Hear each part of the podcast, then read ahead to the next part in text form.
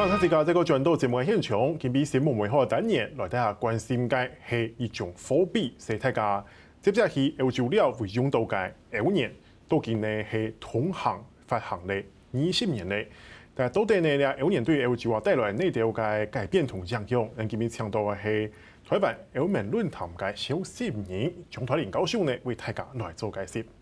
教授你好，主持人还有大家好。教授，我们今天要讨论的东西。不是人，不是事情，是一个钱，欧元。呃，欧元哈，我们知道从二零零二年的一月一号，这是在欧洲开始发行。当然，它是在一九九九年就已经开始作为他们的换算的一些单位了。但是从正式发行到现在，通用了二十年，它现在是全世界可能是通流通量第二大的货币，总共有三点四亿，可能甚至可能有到四亿人在使用这样的货币。那走过这样二十年。那老师你怎么看？哈，它对于这个欧洲的经济整合也好，或者是整个整合也好来讲，它具有什么样的意义在呢？呃，其实这个呃欧元二十年，其实是代表了这个欧洲政经整合一个非常大的重要一步，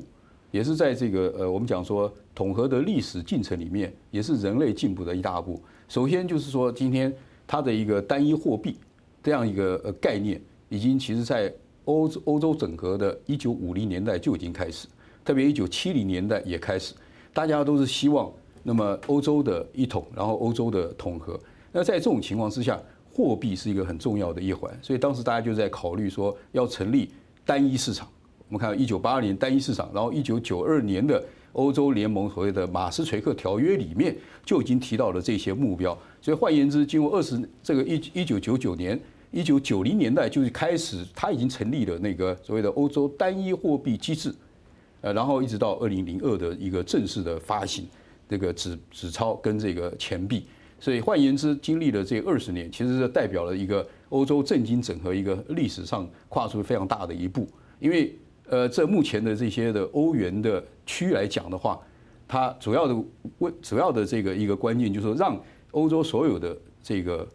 会员国的经济可以大幅的一个提升，另外呢，也可以互相的提携，在有困难的时候，比如说在过去，他也的确呃遭遇到这个呃金融危机，特别是希腊或者是我们讲的市场，然后欧债危机，欧债危机对不对？那就是透过透在欧债的危机没有错，有很多国家，特别是希腊或是呃葡萄牙、意大利这些我们讲的重大危机的这种国家，他会抱怨说，为什么我们把这个所谓的货币的这个主权释放，那么自己就不能够印钞票。虽然那一段时间会有一些这个抱怨，但是呢，基本上来讲的话，它还是透过就是我们讲的一个集体协助、一个集体这个这个负担的这样一个概念。所以实际上在这个经济的这个货币的这个统合里面，那么有很多的一个概念是它基本上就是不是一个纯经济一个量化。这可能我们一般来看这个所谓的经济正负啊，又是收支啊。那种的概念可能不一样。总之，这个其实对在欧盟的政经整合上面是一个跨出很大的一步，就是货币主权的一个释放。这个有时候从我们亚洲或是其他区域来讲，你就很难想象。老师对啊，因为我们都知道说发行货币其实象征了一个国家主权。那回到老师，你刚刚有提到说这个包括欧债风暴、金融危机这一些问题，那当时就会有些国家会质疑到，为什么跟着你们的货币走？为什么跟着统一货币走？对，那。他失去了自己的这样的主权，难道那些人就这些国家不会觉得很奇怪吗？你用现在的眼光来看，希腊他应该觉得非常的释怀啊。当时的抱怨是不对的，后来因为德国梅克尔的坚持，所以让这个希腊度过非常多的这个金融这个所谓的金融的风暴。为什么呢？意思就是说，透过德国比较好的一个经济体制，包括法国，或是还有一些奥地利北北欧的一些的这种国家。那么让他有这个呃财政上面能够疏解嘛，包括这个葡萄牙，就是说比较我们讲说遭遇到风暴的这些的国家，所以透过就是讲的我们讲的共同的协助来来这个呃做这些解决金融风暴。所以以现在的眼光来看，所以你现在在这个最新的有这个民调可以看得出来啊，有一个民调在二零一一年做这个民调，大概就有差不多六六六成多的这个老百姓，欧洲老百姓呢、就是说认同这个欧元，那么另外呢，大概到了二二零去年二零二零年的时候，已经差不多百分之七十八，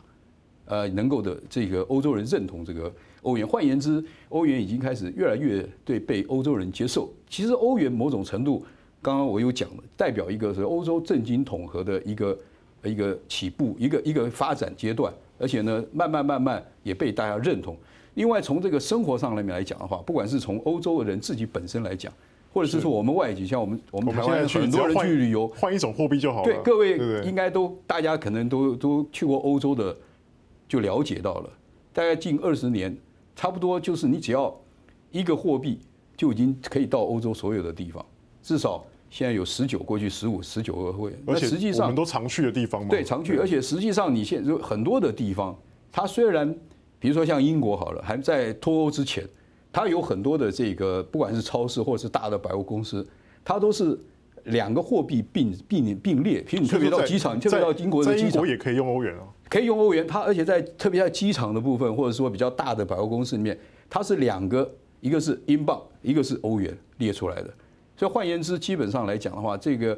一般在这个生活上面。也让这些欧洲人民人们呢体验到一些，就是说生活上的一个方便，而不需要每天去呃换这个硬币。这些都是在过去，就是二零零二年以前呢，那么大家欧洲人呢所比较这个呃，就是说这个比较抱怨的一个地方，就生活上的不便。那么另外还有一个比较重大的意义，就是说当现当时的欧元在做这个设计的时候呢，它完全跳脱国家的概念。所以你看，事实上德国当时马克。呃，这个释放这个货币主权的时候，其实有很多德国人是呃反对的，因为我马克这么强，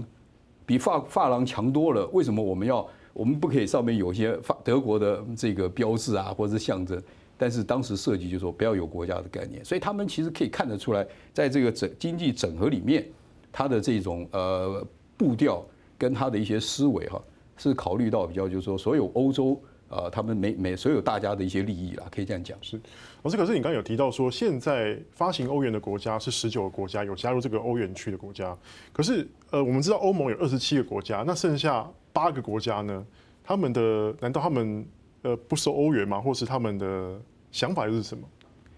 呃，目前来看的话，这个呃，英国脱欧剩下八个国家，大概有两个就是呃，瑞典跟丹麦。基本上他们是呃从一开始就没有加入，那他们的一些从这个呃经济呃的一个角度来看的话，他们是比较这个成熟也比较稳定，而且比较是高成长的这种国家。那大概剩下这些六个呃呃这个六个国家，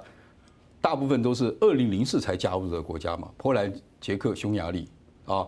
另外还有这个比较晚的克罗埃西亚啊，保加利亚。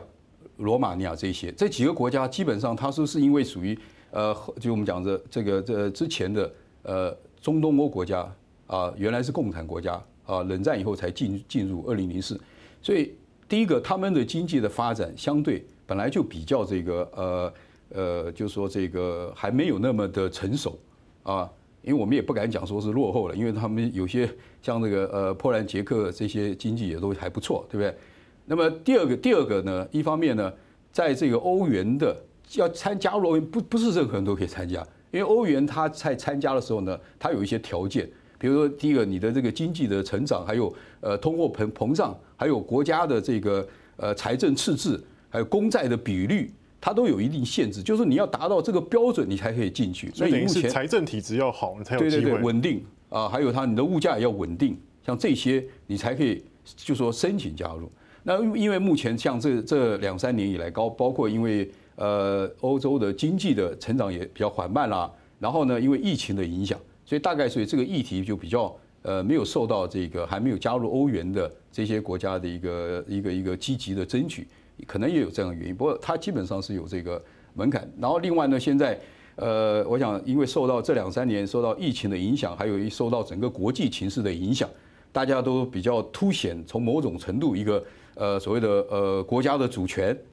还有一些民族的主义在在在在在兴风作浪，所以大家就觉得，刚刚主持人也谈到了，我们很难想象这个货币主权它是一个释放是非常呃很特别，或者说一个非常很难的呃这样的一个过程。所以在这种情况之下，呃，目前可能这些，我认为在未来的话，呃呃，譬如中型小国像保加利亚或者克罗埃西亚，应该都慢慢会加入。那至于说比较大一点规模的，可能它。呃，必须要必须要这个符合所以欧元这个条件的门槛。我是那另外一个问题是说，我们都知道欧元当初发行的时候，其实有意在挑战美元为本位的这个霸权呢、啊。那经过二十年的时间，哎，好像也还没有撼动到美元地位嘛。包括连它的流通量也是美元的一半而已。对，不过这个这个议题是当初他们开始，不过呃，严格来讲哦，如果刚刚我们照我们刚刚那样子一个分析的话，严格来讲，它最重要是希望能够在呃呃单建立这个单一货币的理想之外，那么它最重要的是希望在这个呃国际货币市场上面能够多多元化多一个选选项。二零零二年那个时候，我们现在看这个是人民币，它也没有那么强势。所以他认为就是在国际的支付，呃，除了英镑以外，那么当然英镑是有限的，所以他希望做一个欧元能够跟美元呢能够一个多元，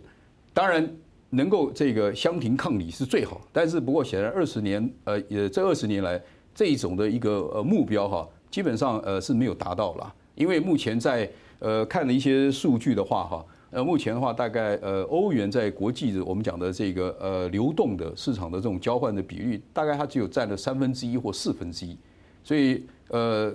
其他都是美金或是其他的这个人民币的货币，所以在这种情况之下，当然就是它并没有达到这个所谓的对抗美元，不过就是它达到分散啊，比如说像以这个我们台湾自己来讲，我们可以看到我们我们跟我们相关的，我们原来过去中央银行好了，我们的外汇存底啊或很多的这个国际的汇兑。在过去都是用美金嘛为准嘛，哈，但是呃，这这二十年慢慢慢慢欧元出来了，也慢慢成熟了，也慢慢这个比较稳定了，对不对？我们现在可以看得到，在我们在在台湾银行这个欧元的呃到处每都有正正式的挂牌，而且很很容易看得到，而且很很容易就汇兑得到，就是表示这个欧元在呃我们的一个市场上面也比较怎么被认同、被熟悉、也被接受嘛，包括。呃，我侧面了解，有时候人家问这个，因为他们外汇存底啊，好像是呃，一般我们问这个银中呃中央银行的带带带带的这个这个官员的话，你一定会说是一个机密，他就是说我们的外汇存底欧元有百分的比例是多少？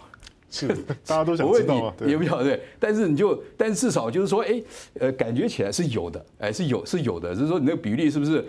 也许过去十，可能二十、三十，我们不知道。但是就是说有，这就是代表一个什么？它这个欧元在一个国际上面，它的一个呃这个存在，或者它的一个被认同度了。所以说它的前景也是越来越好。老师认为？我认为它的就是呃，基本上它只要呃，应该应该刚刚谈到未来的这些的市场，它的单单一市场越来越大的话，那么欧元当然在这个世界上。的这个运用的话，应该会更这个呃呃被大家接受。包括你看，像我们现在讲的立陶宛，它也是欧元嘛，对不对？所以我们它欧元的话，它所以很多的呃规范啊，很多的一些呃利弊啦，其实大家都会比较能够这个呃呃